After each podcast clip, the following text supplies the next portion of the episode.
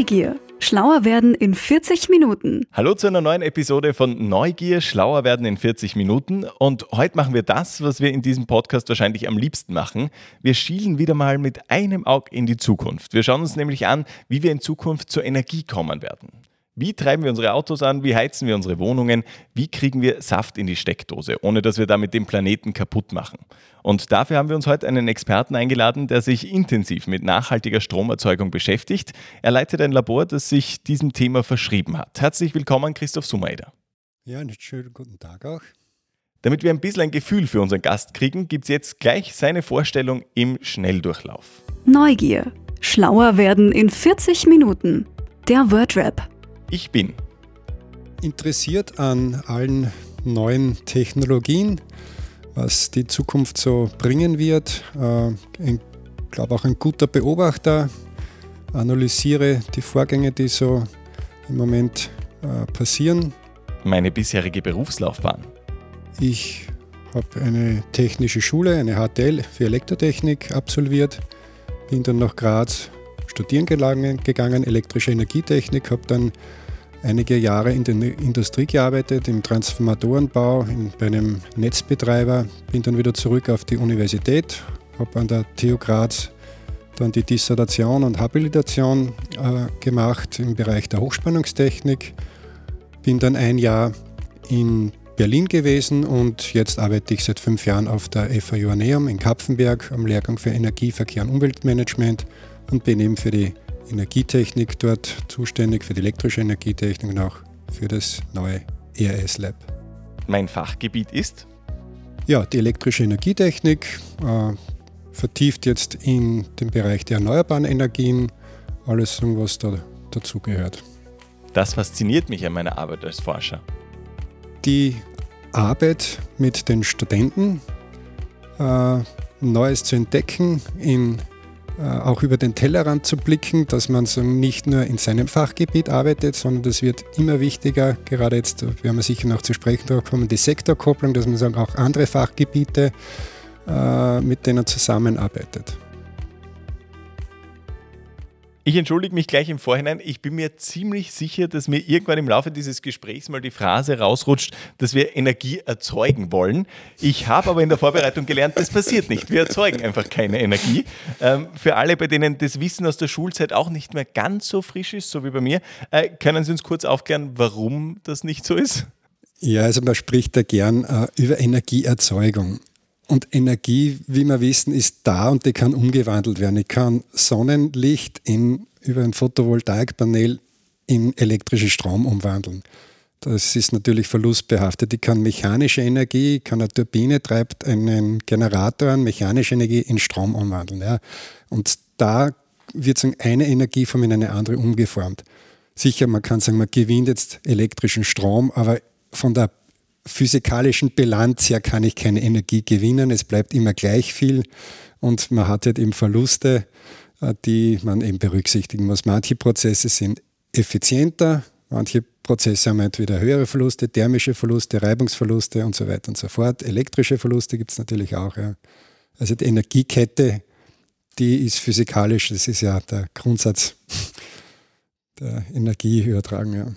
Äh, wenn wir die globale Situation heute betrachten, woher bekommen wir denn unsere Energie? Aus, aus welchen Quellen denn? Ja, äh, wir müssen mal unterscheiden, welche Energieformen benötigen wir, also welche Nutzenergie äh, konsumieren wir. Das ist zum Beispiel im Haushalt haben wir mal Strom, wo wir das Licht, den Fernseher, die Unterhaltungselektronik, wo wir den Kühlschrank betreiben, kochen und so weiter. Also wir haben elektrische Energie dann möchten wir es natürlich auch warm haben bei uns im Haushalt. Also wir brauchen Energie zum Heizen, Wärmeenergie äh, zum Kochen, äh, Hitze äh, zu kühlen, ja, Wärmeenergie. Wir wollen uns bewegen, wir wollen zur Arbeit kommen, in die Schule, in den Kindergarten. Freizeitaktivitäten, also Mobilität, das ist mehr oder weniger ja, mechanische Energie. Äh, ja, also das sind verschiedene Energieformen, die wir eben benötigen und dementsprechend müssen wir die auch irgendwo, sage ich selbst, erzeugen, aufbringen, transportieren, übertragen, umformen. Also wir haben äh, im Kraftwerke, um Elektri Elektrizität zu erzeugen. Es gibt Kraftwerke, um Wärme zu erzeugen. Es gibt dann eben die Kombikraftwerke, Kraft-Wärme-Kopplung, wo ich sowohl thermische Energie als auch elektrische Energie erzeugen kann. Also das äh, ist halt je nach Bedarf, muss man halt dann äh, die Energien dementsprechend äh, aufbringen, transportieren, übertragen und ja, in die jeweilige Größe dann auch umformen. Ja. Mhm. Aber jetzt, wenn man die Zeitungen aufschlagt, dann ist es immer so, äh, dass man liest, irgendwie läuft dieses Werkel in diesem Energiesektor, zumindest wenn man die Rechnung für unseren Planeten anschaut, nicht ganz rund. Äh, wir bekommen offensichtlich aus den falschen Quellen unsere Energie, oder? Das Problem ist ja die Klimaerwärmung. Und wenn man sich fragt, warum äh, findet diese statt, dann ist es hauptsächlich der Ausstoß von Schadstoffen eben in CO2-Äquivalenten bemessen oder äh, Kohlendioxid eben. Und äh, da hat man eben hauptsächlich die fossilen äh, äh, Brennstoffe, die dafür verantwortlich sind. Die Kohle, die man verheizt, das Öl, das man verheizt, Gaskraftwerke, die sind hauptsächlich verantwortlich eben für die Treibhausgasemissionen. Mhm. Und alternativ dazu ist jetzt eben die Tendenz, diese zu substituieren, Kohlekraftwerke zu schließen, was jetzt in Österreich, ja, im April ist ja das letzte Kohlekraftwerk geschlossen worden, Kraftwerk Mellach. Aber wir müssen jetzt natürlich die Energie, die wir dort erzeugt haben, woanders ja äh, aufbringen. Ja. Das heißt, wir müssen entweder Wasserkraftwerke bauen, Windkraftwerke aufstellen, Photovoltaikanlagen errichten oder halt Strom importieren. Ja. Also diese Möglichkeiten hat man, die Energiebilanz ist da. Also wenn man sich auch die Entwicklung des Strombedarfs ansieht, wir haben seit sehr vielen Jahren einen steigenden Strombedarf, Energiebedarf. Ist auch interessant, wenn man sich fragt, warum. Äh, dann sieht man, äh, wenn ich fossile Kraftwerke zusperre, muss ich das natürlich irgendwie von, von über andere Technologien aufbringen. Ja. Mhm. Und warum brauchen wir mehr Energie? Äh, das hat mehrere Gründe. Der eine ein Grund ist unter anderem, äh, dass es mehr Einzelhaushalte gibt. Ja? Und äh, die demografische Struktur, wenn man sich die anschaut, dass Österreich, die Österreicher immer älter werden, dass es mehr ältere Leute gibt und klassischerweise ältere Leute mehr in Singlehaushalten wohnen als Familien, jüngere. Und ein Haushalt ein Einzelhaushalt braucht halt mehr, mehr Energie oder Strom, als wenn man zusammenlebt. Ja. Mhm. Also das ist einmal eine Tendenz, die zu beobachten ist. Eine weitere Tendenz ist, dass man einfach mehr Geräte hat, die man betreibt. Es ist jetzt richtig, dass die Geräte zwar energieeffizienter sind, die wir heute haben. Ja. Wenn man nur an den Austausch der Glühbirne durch die Energiesparlampen bzw. heute die Technologie, die LED-Lampen denkt, ja, klar, aber wenn man sich gerade jetzt in der Adventzeit durch Graz begibt, dann ist alles beleuchtet. Ja. Also man sagt, ja, das kostet eh nichts mehr. Jetzt kann ich das den ganzen, die ganze Nacht durchleuchten lassen, weil das braucht eh keine Energie mehr. Es braucht eh keinen Strom. Also das sind so verschiedene Tendenzen, dass wir über die äh, Zeit trotzdem effizienter sind, mehr Geräte haben, die vielleicht auch länger, öfter eingeschalten haben. Also der Energie, der Strombedarf, der steigt. Dann gibt es noch eine, weitere Tendenz. Durch eben den Umstieg von fossilen auf äh, erneuerbare Energien verwendet man andere Energieformen, äh, zum Beispiel beim Heizen, dass man von einer Ölheizung ersetzt durch zum Beispiel eine Wärmepumpe. Und die Wärmepumpe hat halt einmal einen, einen Verdichter, äh, der elektrisch betrieben wird. Das heißt, wenn ich vorher einen Ölkessel gehabt habe, habe ich keinen Strom verbraucht oder so gut wie keinen nur die Umweltpumpe. Und jetzt habe ich so einen Motor, den ich antreiben muss, einen Verdichtungsaggregat, das Strom verbraucht. Ja. Mhm. Das heißt, wir, wir müssen gar nicht eins zu eins ersetzen, wenn wir jetzt sagen, okay, wir schließen Kohlekraftwerke und äh, holen uns stattdessen ähm, erneuerbare Energieformen, äh, sondern wir müssen eigentlich mehr erneuerbare Energie ähm, produzieren, weil die Geräte, die wir momentan dafür nutzen, auch mehr äh, brauchen.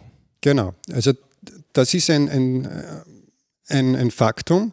Ich kann nicht sagen, ich schließe ein Kohlekraftwerk und baue ein gleiches äh, Wasserkraftwerk, äh, sondern man muss ja auch bedenken, durch eben was ja an und für sich positiv ist, dass man alte Heizsysteme ersetzt durch neue Technologien und auch Wärmepumpen, die arbeiten sehr effizient. Man muss ja beachten, dass man jetzt als, als äh, Primärenergieträger nicht mehr einen fossilen Brennstoff hat, sondern eben äh, aus erneuerbaren Technologien und die halt mehr Strom äh, für den Antrieb brauchen, ja, für den Betrieb selbst. Wenn wir jetzt mal diesen, äh, die Quellen für Österreich anschauen, wie hoch ist der Anteil an erneuerbaren Energien momentan? Äh, in Österreich haben wir in etwa, da schwankt ein wenig, 70, 73, 75 Prozent äh, Strom aus erneuerbaren Energien. Das sind hauptsächlich eben Wasserkraftwerke. Das ist ein sehr hoher Anteil. Wir liegen da an Stelle 2 europaweit gesehen. Nummer 1 ist Norwegen. Die haben 100 Prozent oder annähernd 100 Prozent. Die sind auch überall Erster. Also ja, irgendwie Wahnsinn. Okay. Okay, 75 oder so in der Gegend, okay. Ähm, aber eben, wir sind wahrscheinlich damit im Weltschnitt äh, vermutlich eher gut dabei. Und das heißt, äh, weltweit gesehen ist da schon noch Arbeit. Da schaut das Bild anders aus. Weltweit gesehen natürlich. Also noch einmal vielleicht zurück zu Österreich. Wir sind äh, da Spitzenreiter in, in der EU sowieso, weltweit natürlich auch. Und es ist natürlich jetzt schwierig, äh, die letzten Prozent zu schaffen, dass wir auf die 100 Prozent, was ja auch das Ziel, das erklärte Ziel ist, bis 2030, also in den nächsten zehn Jahren, sollen wir bilanziell zu 100 Prozent aus erneuerbaren Energie unseren Strom erzeugen, aufbringen. Äh, das ist machbar, aber das ist schwierig und da gehört sehr viel äh, an, an Hirnschmalz hinein, wie man das schafft. Und äh, wie wir gesehen haben, man kann jetzt nicht einfach ein fossiles Kraftwerk zusperren und, und ein die erneuerbare Energie, das kann ich nicht eins zu eins ersetzen. Ja. Mhm. Äh, weltweit gesehen äh, gibt es natürlich Länder, die, man in Österreich, wir haben das Glück, dass wir sehr viele Flüsse haben, dass wir ein Gebirge haben, wo wir Speicher sehen und Pumpspeicherkraftwerke anlegen können. Äh, das ist unser großes Glück. Und unser großes Glück ist auch, dass unsere Großeltern und Urgroßelterngeneration das damals für eigentlich für uns schon den Weg geebnet hat, dass wir jetzt in dieser guten Position sind, dass schon vor über 100 Jahren Wasserkraftwerke gebaut worden sind. Seien es jetzt äh, die Murkraftwerke, die in den 1920 Jahren begonnen worden sind zu errichten, oder die Donaukraftkette oder auch die Speicherseen, die großen, die wir haben, die Speicherkraftwerke Kaprun und in Tirol und Vorarlberg und in Kärnten die Kraftwerksgruppe Fragan, Reisek und so weiter und so fort. Ja. Also das ist so der Schatz, den wir haben im Bereich der erneuerbaren Energien, der den Großteil eben äh, der Energieaufbringung von der Stromseite her. Mhm. Ähm, ist dieser Hebel, wenn, wenn wir jetzt auf diese nachhaltige Energie gehen, ähm, für den Klimawandel global gesehen, ist der Hebel groß genug oder gibt es da dann noch andere Baustellen, die wir auch beackern müssten? Ja, die größte Baustelle in Österreich ist der Verkehr. Ja? Also das ist der Verkehr, die Emissionen äh, aus dem Verkehr. Der Verkehr wissen wir, der wächst und wächst und wächst in den letzten äh, 10, 20, 30 Jahren. Äh, da ist sicher der größte Hebel, den wir ansetzen können. Dann in der Gebäudesanierung, also die thermische Energieaufbringung. Da ist ein, ein großes Potenzial gegeben. Im, wie gesagt, im Strombereich, da sind wir eh schon prinzipiell sehr gut. Ja. Wenn wir konkret auf äh, Ihre Arbeit schauen, ähm, haben Sie erwähnt, Sie leiten dieses neue EAS-Lab an der FH Joanneum in Kapfenberg. Was ist das genau? Ja, das ist ein Projekt, äh, das ist ein, aus einer geförderten, äh, aus einem, äh, ja, eine Kooperation mit einer anderen Fachhochschule, mit der Fachhochschule dem Campus 02, äh, die in Graz äh, situiert ist. Und wir haben an diesen beiden Standorten, also in Graz und in Kapfenberg, dieses Energielabor äh, eingerichtet, wo an beiden Standorten in etwa die gleichen Anlagen sind. Also wir haben Photovoltaikanlagen, wir haben äh, Energiespeicher, Batteriespeicher für Strom, einen thermischen Speicher äh, für die Wärme zum Speichern. Wir haben Gebäudeautomatisierung, dass wir über so Smart Home-Systeme, smarte Steuerungen durchführen können, ein Leittechniksystem, wo wir mit beiden Standorten, äh, beide Standorte verknüpft haben, vernetzt sind über ein Leittechniksystem. Das ist jetzt nichts Besonderes, das gibt es schon ja, in der Industrie sehr lange. Äh, das Besondere daran ist vielleicht, dass wir virtuell mit der, so einer 3D-Technologie, 3D-Brille von einem Standort virtuell in, zu dem anderen spazieren können in der virtuellen Welt. Können Sie sich so vorstellen wie ein, ein Videospiel.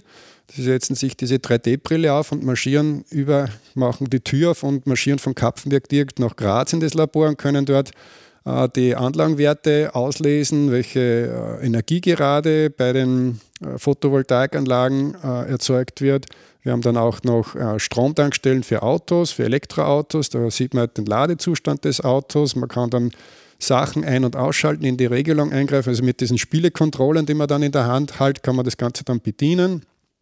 Also das ist so ein neuer Zugang der Visualisierung, äh, abseits der Visualisierung, wie man sie bei normalen Leittechnikanlagen kennt, wo man dann Bildschirm hat und dann mit der Maus irgendwo hinklicken kann. Ja. Mhm. Äh, also es ist auch die Elektromobilität äh, ein wichtiger Bestandteil. Äh, und die Sektorkopplung ist also auch hier ganz wichtig, was dann auch natürlich für die, äh, die Entwicklung, die wir jetzt haben, das, äh, den Ausbau der erneuerbaren Energien, dass wir sagen, wir haben jetzt nicht nur Strom, äh, mit dem wir uns beschäftigen, sondern wir haben auch äh, den Bereich Wärme, wir haben den Bereich Mobilität, äh, wir haben den Bereich der Energieeffizienz, der Gebäudeeffizienz. Also das können wir dann alles einerseits modellieren mit mathematischen Modellen, aber auch dann äh, im Labor aufbauen, nachbauen, messen, schauen, ob die Modelle auch stimmen. Ja, und von, dann skalieren von einem einen Laborstandort auf den zweiten, dass man sagen, das dann hochskaliert. Ja. Mhm. Ähm, Sie haben jetzt mehrmals diese Sektorkopplung erwähnt. Äh, wenn ich das richtig verstanden habe, heißt das, Sie beschäftigen sich jetzt nicht nur Auto, äh, also so direkt ähm, isoliert mit Strom, sondern sie sagen, okay, wir müssen das Ding ein bisschen größer betrachten. Wir schauen äh, links und rechts von uns, welche Technologieformen da noch eingebaut werden können, welche anderen Fachrichtungen wir vielleicht dazu holen können. Stimmt das so? Ja, also wenn man jetzt äh, die Entwicklung beobachtet, zum Beispiel die Mobilität. Das hat sehr lange gedauert, bis sich die Elektroautos etabliert haben. Beziehungsweise, wenn man sich die ganze Geschichte anschaut, die ersten Autos, die gebaut wurden, waren Elektroautos. Ja. Bis in etwa 1900, 1910 hat es eigentlich nur Elektroautos gegeben. In der, während der Weltkriege hat sich halt dann äh, durch den sinkenden Ölpreis die Verbrennungsmotoren durchgesetzt und jetzt so seit den letzten 20, ja, 10 Jahren kommt das Elektroauto wieder und das wird mehr. Ja. Also das sieht man auch. Es gibt ja die Förderprogramme, äh, wo Elektroautos dann äh, ja, beworben werden und in die in, jetzt Investitionsprämien. Also man möchte das politisch eben fördern. Und daher braucht man natürlich jetzt auch, muss man überlegen, wie kann ich sagen, die Energie aufbringen. Also das ist ein Konzept, dass ich von den fossilen Brennstoffen weggehe zu äh, erneuerbaren und eben Strom als Antriebsform für Autos ist, wer, ist eine Alternative unter der Voraussetzung, und das ist auch in den Förderbedingungen so vorgesehen, das ist ja sehr positiv, dass man grünen Strom, zertifizierten grünen Strom, also Strom, der aus erneuerbaren Quellen kommt, nimmt und nicht aus einem Kohlekraftwerk, aus einem Kernkraftwerk äh, aus einem Nachbarland den Strom importiert. Also das wäre ja dann kontraproduktiv. Also das ist mit in dieser Förderrichtlinie so vorgesehen, dass man das nachweisen muss. Und in unserem Labor können wir eben, haben wir die Möglichkeiten, dass wir äh, mit PV-Anlagen aus der Sonne Strom erzeugen und diesen Strom dann entweder direkt in das Auto einspeisen oder äh, über eine Zwischenspeicherung, über eine Speicherbatterie, eine große, äh, das dann mit Bedarf, sozusagen, wenn der Bedarf da ist, äh, in das Auto dann, äh, das Auto dann damit ladet. Ja. Also das wäre eine Art der Sektorkopplung, also Strom zu Mobilität äh, hier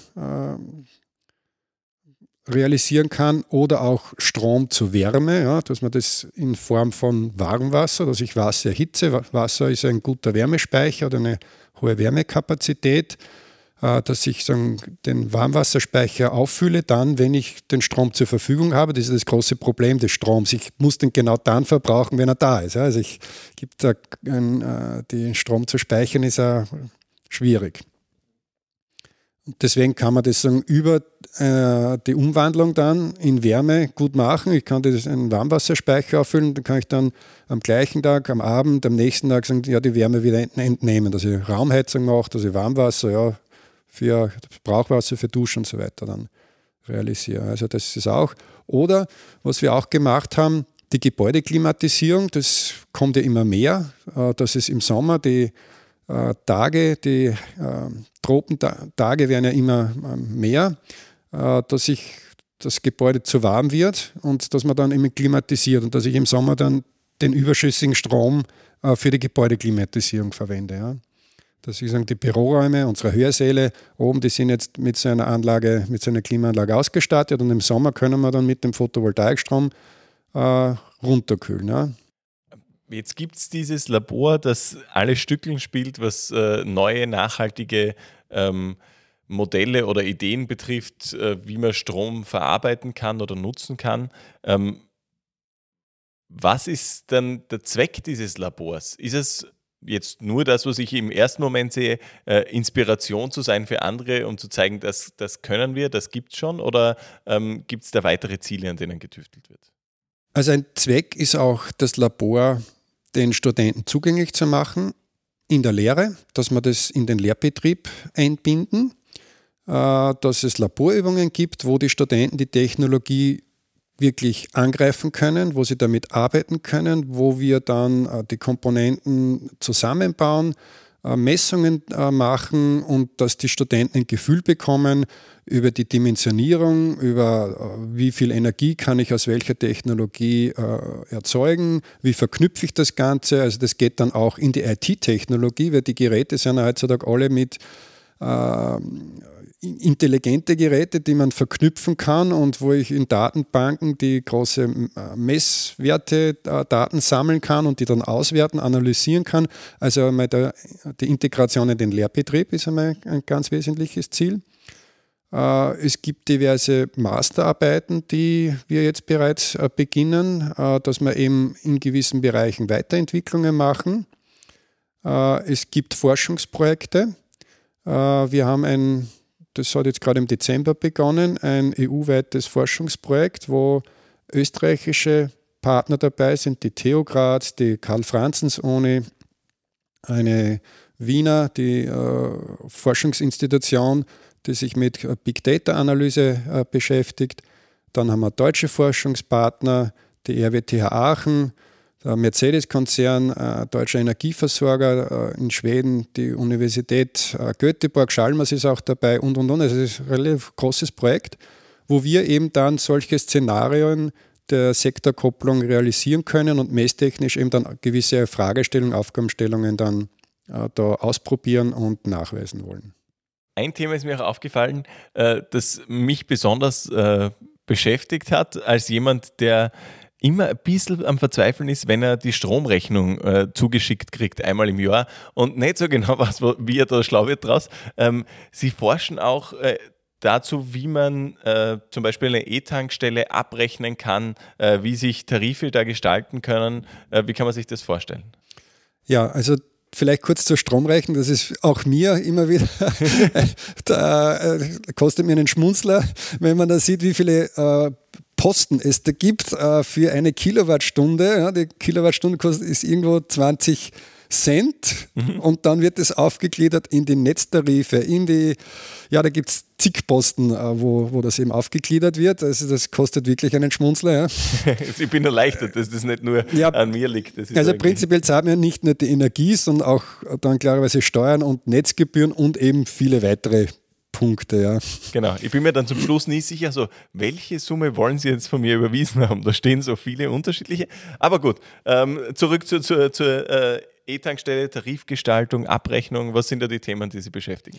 Ja, also bei der äh, Stromtankstelle oder bei der E-Tankstelle ist es so, äh, da gibt es jetzt unterschiedliche Zugänge. Dass man sagt, ich verrechne nach Zeit, dass ich sage, ja, ich eine, so wie in der blauen Zone oder in der grünen Zone, dass man eben dort den Auto hinstellt, ansteckt und dann äh, noch Zeit eben das abrechnet. Der andere Zugang wäre, dass ich sage, na, ich verrechne nach gedankter Energie, nach den Kilowattstunden. Das hat aber dann schon rechtliche Probleme, juristische Probleme, weil um Energie zu verkaufen, brauche ich einen geeichten Zähler. Äh, dass ich sozusagen hier die Stromtankstelle als äh, ja, als Stromlieferant auftrete. Äh, also da bedarf es dann schon, äh, ja, vom Vertrag her wieder wird es komplizierter. Andere haben wieder den Zugang äh, also was wir auch dann untersuchen, Abrechnungsmodelle, dass ich sagen, mit Kundenkarte, mit Bankomatkarte, mit Kreditkarte und, und, und, mit Handy-Bezahl-App, also da, das ist sicher, wird ein zukünftiger Forschungsschwerpunkt sein. Wir haben da einen Partner, mit dem wir zusammen kooperieren, der bereits ein Tankstellennetz betreibt und unsere Tankstelle soll da ein bisschen als Versuchskaninchen dann auch dienen, wo wir solche Modelle dann äh, analysieren wollen. Und da hat man dann natürlich auch viele Möglichkeiten. Also ich sage, ich gebe den Strom billiger ab, wenn ich einen Überschuss an Photovoltaik oder Windenergie habe, weil es im Netz vielleicht gerade nicht gebraucht wird. Oder jetzt wird es teuer, weil jetzt müsste ich selbst den Strom beziehen äh, vom Netzbetreiber.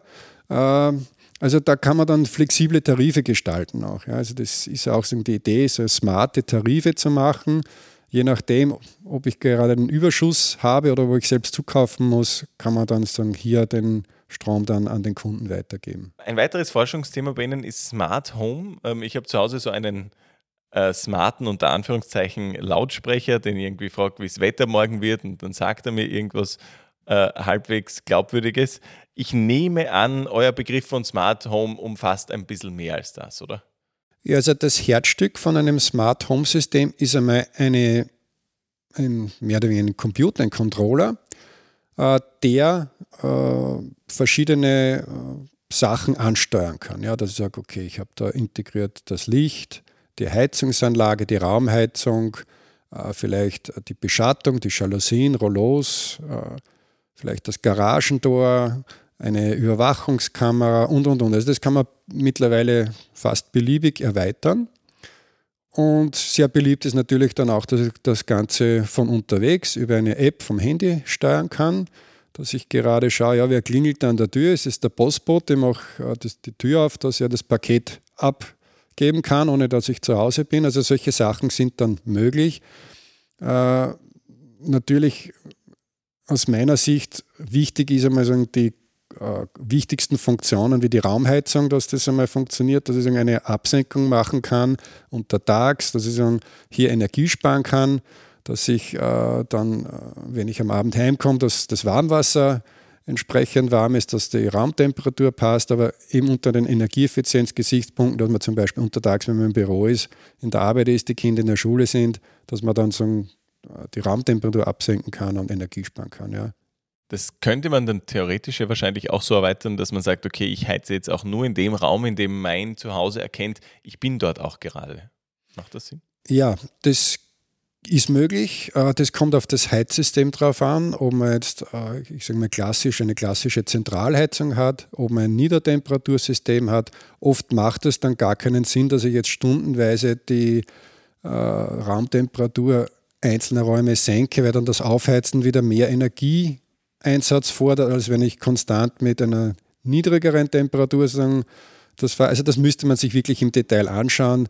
Äh, da müsste man wirklich sagen, mit einem Energieberater dann eine Analyse machen, äh, welche Art zu heizen für mein Heizsystem, für meine Wohnung oder Haus am besten passt. Ja. Also da kann man jetzt keine pauschale Antwort dazu geben. Ja. Ich habe in der Vorabrecherche auch von einem Projekt gelesen, das äh, findet ganz woanders statt als in Kapfenberg, nämlich in Mosambik. Äh, da sind Sie auch involviert. Worum geht es da? Ja, also das ist ein Projekt, das gefördert wurde vom äh, ÖAD, vom österreichischen Austauschdienst. Ist ein, ein Entwicklungshilfeprojekt. Und äh, kurz gesagt, es geht darum, ein Bachelorstudium über erneuerbare Energien zu entwickeln, eben in Mosambik. Und äh, es ist ein ganz ein interessantes äh, Projekt. Es ist mehr oder weniger abgeschlossen. Wir mussten es leider aufgrund der Covid-Krise äh, im Juni beenden.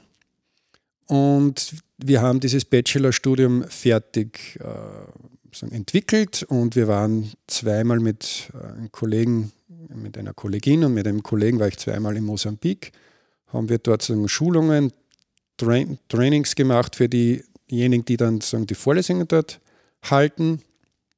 Und äh, das Studium ist mehr oder weniger fertig in der Schublade, aber es ist dann leider eben auch mit der Verzögerung, man weiß in, in, in Europa, in Österreich haben wir März, April den ersten äh, Lockdown gehabt. In Afrika hinkt das drei, vier Wochen nach. Die haben dann ein bisschen nach uns den Lockdown gehabt und leider konnte dann das Bachelorstudium von der Universitätsleitung nicht äh, approbiert werden. Das liegt jetzt dann, äh, fertig da und wartet halt, bis der Universitätsbetrieb da unten wieder losgeht. Dann wird das unterzeichnet auch und dann kann es offiziell starten. Also im Prinzip ist es abgeschlossen, es wartet jetzt nur mehr auf, offizielle, äh, auf den offiziellen Abschluss. Ja. Ich nehme an, dass äh, in Mosambik äh, die Arbeit an so erneuerbaren Energieformen noch ganz anders oder nicht noch, aber grundsätzlich von ganz anderen Voraussetzungen ausgehen muss, weil der Lebensstandard ein anderer ist. Äh, wie groß war diese Herausforderung, ähm, so weit wahrscheinlich auch vom eigenen Blickwinkel abzuweichen und äh, die Bedürfnisse vor Ort zu verstehen? Ja, also es war ganz wichtig, dass wir äh, möglichst rasch äh, im Projektverlauf äh, dort einmal einen Besuch gemacht haben und dass man selbst den, nicht einen Eindruck bekommt, sondern auch mit den Leuten dort redet, welche Möglichkeiten dort überhaupt sind. Ja, weil es macht keinen Sinn, wenn wir da das tollste Bachelorprogramm entwickeln, äh, so wie es bei uns halt passt und das eins zu eins dann äh, dort denen aufs Auge drückt ja, äh, und die können das nicht umsetzen. Also es war uns ganz wichtig, dass wir sehr bald uns äh, selbst ein Bild äh, gemacht haben, welche Möglichkeiten dort bestehen. Im Prinzip haben sie ein sehr hohes Wasserkraftpotenzial. Sie sind im Bereich der Photovoltaik auch ganz gut. Also sie haben dort unten schon einige Photovoltaikanlagen, wenn noch ganz wenige. Ja, und daher war es uns auch wichtig, sagen, den äh, Bereich Photovoltaik hier sehr stark zu betonen, dass man äh, sagen, die einzelnen Komponenten, die Funktionsweise der einzelnen Komponenten, wie man die zusammen verschaltet, wie man das richtig dimensioniert, äh, dass man das in das Programm aufnimmt. Und das ist auch wichtig, äh, weil dort sehr viel Landwirtschaft gemacht wird und äh, die Gebiete haben halt, also es ist ein bisschen anders als wie in Europa, wo wir vier Jahreszeiten haben, die mehr oder weniger zwei Jahreszeiten, eine Regenzeit und eine Trockenzeit. Und in der Trockenzeit wäre es halt wichtig dann die Bewässerung der Plantagen und da ist natürlich ideal mit einer Photovoltaikanlage, mit einem Photovoltaikpanel eine Pumpe, um das Wasser sagen, aus, äh, de, äh, heraufzupumpen und die Bewässerung durchführen zu können. Also solche Ansätze haben wir da eben gemacht, ja, dass man mehr Inselanlagen, ja, das, da reicht ein einfaches Solarpanel und eine, eine äh, Wasserpumpe, die eben mit dem Panel betrieben werden kann. Da braucht man gar keine komplizierten netzgekoppelten Anlagen mit Speicher und so weiter und so fort. Also das sind eher so die pragmatischen Lösungen gefragt, dass die Leute das auch dort umsetzen können, dass das auch angenommen wird. Ja. Mhm. Äh, großes Potenzial herrscht, herrscht, dann auch im Bereich der Windkraft in Küstennähe. In Mosambik, wenn man sich das auf der Landkarte anschaut, hat über 3000 Kilometer Küstenabschnitt und wie man weiß, an der Küste herrscht immer ein größerer Wind. Also da ist ein großes Potenzial. Und äh, das, was auch sehr stark genutzt wird, ist die Biomasse. Also die Leute gehen dort in den Wald und sammeln Holz und das wird halt zum Kochen dann am Abend genutzt. Das wird einfach in deren Behausungen dann verheizt und ge gekocht. Also das wird, ist schon so. Das ist natürlich auch ein, ein ganz ein wichtiges Thema. Äh, die Abgase, die natürlich auch entstehen. Also da äh, gibt es natürlich auch noch großes Potenzial. Äh, dann fragt man sich vielleicht auch, ja, oder viele haben schon gehört, in Afrika wird äh, das Handy für äh, nicht nur zum Kommunizieren benutzt, sondern auch für Bankgeschäfte und so weiter und so fort. Das stimmt so. Und die Handys müssen natürlich irgendwo geladen werden. Und äh, der Großteil der Bevölkerung von Mosambik, über 80 Prozent, wohnt nicht in einer Stadt, sondern in, im ländlichen Bereich. Und da gibt es oft keinen Stromanschluss. Also da ist dann natürlich gefragt, kleine Solarmodule, wo man Handys damit laden kann. Also da herrscht auch großer Bedarf und äh, die Leute dort sind sehr geschickt und lernen von einer vom anderen äh, sehr schnell. Und die sind sozusagen sehr, sehr geschickt in Wissensweitergabevermittlung. Also da haben wir natürlich auch ein Augenmerk darauf gelegt, dass man in dem äh, Bachelorstudium hier diese Technologien äh, so präsentieren, dass es äh, einfach verstanden wird und vor allem auch auf die praktische Anwendung dann. Hm, und dass die Studenten und Studentinnen quasi Botschafter sein können. Genau, also das ist auch so ausgelegt. Es ist für 20 äh, Bachelorstudenten ausgelegt, äh, gleichgeschlechtlich, also zehn männliche, zehn weibliche Studenten und die sollen, sollen das dann natürlich hinaustragen ja, und, und ihr Wissen weiter vermehren. Das ist so die Idee, des, den äh, Samen in die Landschaft, in die Umgebung hinauszubringen und es zu vermehren, das Wissen. Ja. Äh, in einem weiteren Projekt beschäftigen Sie sich mit der Brennstoffzellenfertigung in der Steiermark. Ähm, was ist das für ein Projekt? Ja, also das ist eine Kooperation mit der TU Graz, ein Projekt des Steirischen Zukunftsfonds, das im nächsten Jahr starten wird. Und die TU Graz hat eine Forschungsabteilung, ein eigenes Labor, das sich mit der Entwicklung von Brennstoffzellen beschäftigt. Da geht es teilweise um Detailfragen, wo neue Materialien verwendet werden, um die Brennstoffzelle zu optimieren. Da steckt natürlich auch das industrielle Interesse dahinter, äh, zukünftig dann diese Technologie für Automobile einsetzen zu können, äh, ja, höhere Reichweite, äh, höhere Effizienz und so weiter und so fort. Und unser Part wird in dem Projekt sein, zu nachzuforschen, zu schauen, ob es Firmen gibt in der Steiermark oder welche Firmen es gibt, dass die Brennstoffzelle in der Steiermark gebaut werden kann. Gibt es die Materialien, gibt es die Fertigungstechnologien, sondern die, die Kette, äh, die Lieferantenkette, die Produktionskette, ob wir es schaffen, dann diese Brennstoffzellen in der Steiermark zu fertigen. Also, dass wir den Standort, den Wirtschaftsstandort Steiermark hier ich sage einmal, Wasserstofftechnologie reif machen. Und das wird dann unser Schwerpunkt sein dort. Ähm, ich möchte noch mal zurückgehen auf dieses Thema, das wir anfangs schon besprochen haben, dass wir in Österreich versuchen, ähm, bis 2030 vollkommen auf nachhaltige ähm, Energieformen umzusteigen. Das, der Hintergrund dessen ist ein politischer Prozess, der ja gerade im Laufen ist. Also wir nehmen dieses Gespräch am Ende des Jahres 2020 auf und momentan wird wie wild verhandelt rund um dieses sogenannte Erneuerbaren Ausbaugesetz.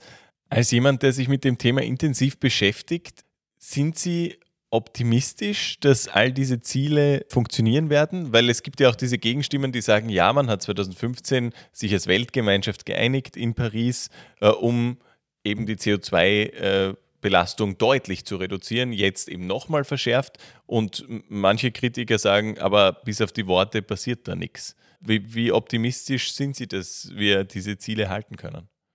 Ja, also anfangs war ich auch skeptisch, aber dadurch, dass jetzt eben dieses EAG, dieses Erneuerbare Ausbausgesetz, äh, konkret verhandelt wird und wirklich jetzt schon in den Endzügen ist, äh, bin ich sehr optimistisch. Und es ist sehr spannend, da jetzt zuzuschauen. Und ich freue mich wirklich schon, äh, wenn es dann so richtig losgeht, wenn man spürt, es werden die Investitionen gemacht, es äh, wird äh, die Wasserkraft ausgebaut, es werden Windkraftwerke die Standorte, das sind alles Projekte, die schon in der Schublade sind. Es gibt sehr viele Windkraftparks, die schon projektiert sind, die wirklich nur mehr darauf warten, bis es losgehen kann. Ja. Also auf den Zeitpunkt freue ich mich dann schon und ich glaube, das werden wir alle spüren dann und, und sehen auch, wenn man dann in der ähm, im Zug sitzt und von Graz nach Wien fährt, kann man jetzt schon Windpark sehen und das werden mehr werden. Ja. Also das, ich glaube schon, also dass, dass es spürbar werden wird, dass es sichtbar ist, dass hier die Energiewende jetzt losgeht. Ähm, Sie haben gesagt, eben diese letzten äh, Meter von 75, also rund 75 Prozent auf 100 Prozent erneuerbare Energieformen äh, sind hart. Das ist nicht ganz so leicht. Ähm, ist das ein Thema, das sich schlichtweg mit genügend Geld einfach lösen lässt. Also wenn man da einfach Geld äh, reinpulvert, äh, Budget Ende nie, ist es dann problemlos machbar oder müssen wir noch auf bestimmte Technologien oder andere Rahmenbedingungen warten, unter Anführungszeichen? Es gibt sicher Projekte, die in der Schublade liegen, die man gleich umsetzen kann, aber dann die letzten Prozent werden natürlich äh, erfahrungsgemäß die schwierigsten sein, dass man wirklich auf die 100 Prozent kommt.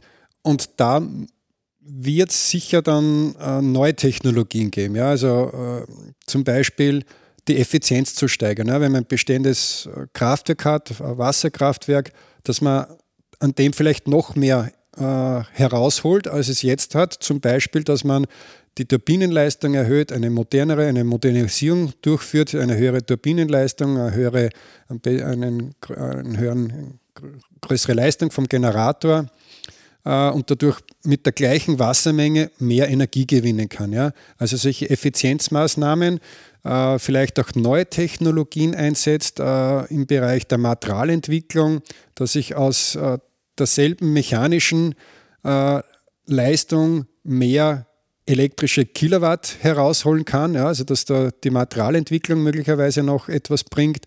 Da ist die Forschung gefragt, da ist die Materialentwicklung gefragt. Also das, all dies, das zusammen, äh, Forschung und dann die, die Umsetzung wird uns sicherlich dann da hilfreich sein, den Weg erfolgreich zu bestreiten. Jetzt haben wir das Ganze im, im großen Kontext angeschaut, so als äh, Nation, als Staat, äh, als Weltgemeinschaft. Ähm, Gibt es Dinge, die jeder Einzelne von uns beitragen kann, damit diese Energiewende gelingt? Ja, sicher. Also wenn wir vielleicht wieder einen Sprung zurück machen, wo wir begonnen haben, äh, Entwicklung äh, des Stromkonsums in einem Haushalt, dann könnte man sich schon fragen, ja, muss ich wirklich den Fernseher, das Radio, das Internet den ganzen Tag laufen lassen? Äh, kann ich was abschalten? Äh, kann ich das Licht? Äh, reduziere ich die Raumtemperatur? Brauche ich wirklich überall die angenehmen 24 Grad, dass ich kurzärmelig in der Wohnung sitze oder reduziere ich in gewissen Bereichen die Raumtemperatur und da kann ich sehr viel Energie einsparen. Ja? Also dass sich jeder persönlich einmal Gedanken macht, welches Potenzial er an Energieeinsparung er hat, ohne jetzt auch Komfortverlust zu haben, klarerweise. Also äh, das, die Einschränkung verlange ich niemanden ab, ja, dass wir jetzt alle im, im dicken Mantel zu Hause sitzen, nur um Energie zu sparen. Also das mit Maß und Ziel. Ja. Das heißt, die ersten Schritte wären mal zu checken, okay, bin ich irgend, also bin ich überall bei der Heizung eben auf einem angenehmen Level oder geht es, wenn ich ein bisschen runterschraube? Da gibt es vermutlich auch so, so äh, Thermostate, die vielleicht für mich schon ein bisschen mitdenken. Auf sowas könnte man auch umrüsten, oder? Genau, also da gibt es natürlich jetzt viele Möglichkeiten, sei es jetzt nur ein zeitgesteuertes Thermostat oder ein temperaturgesteuertes oder vielleicht hat man dann auch schon ein Smart Home System, wo man das noch integriert, dass man das äh, sagt, ja, in, in den Zeiten, wo ich nicht zu Hause bin, reduziere ich die Raumtemperatur. Aber wie gesagt, das muss man jetzt, sollte man zusammen mit einer Energieberatung vielleicht auch dann machen, äh, dass man nicht, dass das nicht in die falsche Richtung geht und man dann im Endeffekt mehr Energie verbraucht und sozusagen äh, hier den äh, ja, übers Ziel hinausschießt. Ja. Ähm, danke Ihnen vielmals für die Ausführungen und für die ersten Tipps. Äh, wir fassen jetzt nochmal zusammen, warum Forschung auf diesem Gebiet wichtig ist. Und zwar deshalb. Neugier. Schlauer werden in 40 Minuten. Und wozu das alles? Die Forschung im EIS Lab ist deswegen wichtig, weil noch viele Detailfragen offen sind, dass wir eben diese Ziele bis 2030 äh, 100% Strom aus Erneuerbaren schaffen. Es ist äh, wichtig im Bereich der Sektorkopplung. Da gibt es noch viele Detailfragen, die zu lösen sind. Also wie kann ich zum Beispiel überschüssigen Strom aus meiner Solar-PV-Anlage nutzen? Äh, mache ich damit Warmwasser? mache ich, äh, speichere ich die Energie, lade ich mein Auto, also diese Sektorkopplung im kleinen, im Gebäudebereich, im großen äh, gibt es dann diese Energiegemeinschaften, kann vielleicht mein Nachbar, ja, der in der Energiegemeinschaft ist, den Strom gerade brauchen. Also das ist auch noch ein großes Thema, diese Energiegemeinschaften, die Bürgerbeteiligungsgemeinschaften. Äh, das ist auch ein, Thema, das kommen wird, das vorgesehen ist. Äh, ja, die Energieeffizienz, äh, wo kann ich Energie sparen, wo kann ich effizienter werden, ohne Komfortverlust. Also das sind alles Fragen, die man sich stellen sollte. Das war unser Ausflug in die Energiegewinnung von morgen. Ich nehme mit, dass wir echt viele Möglichkeiten haben, um nachhaltiger zu unserem Strom zu kommen und dass wir offenbar auf einem guten Weg sind. Äh, danke vielmals für die Einblicke an Christoph Sumeider. Danke auch für das Gespräch. Und danke euch fürs Zuhören und bis hoffentlich bald. Äh, bis zum nächsten Mal. Werdet schlauer und bleibt neugierig. Ciao.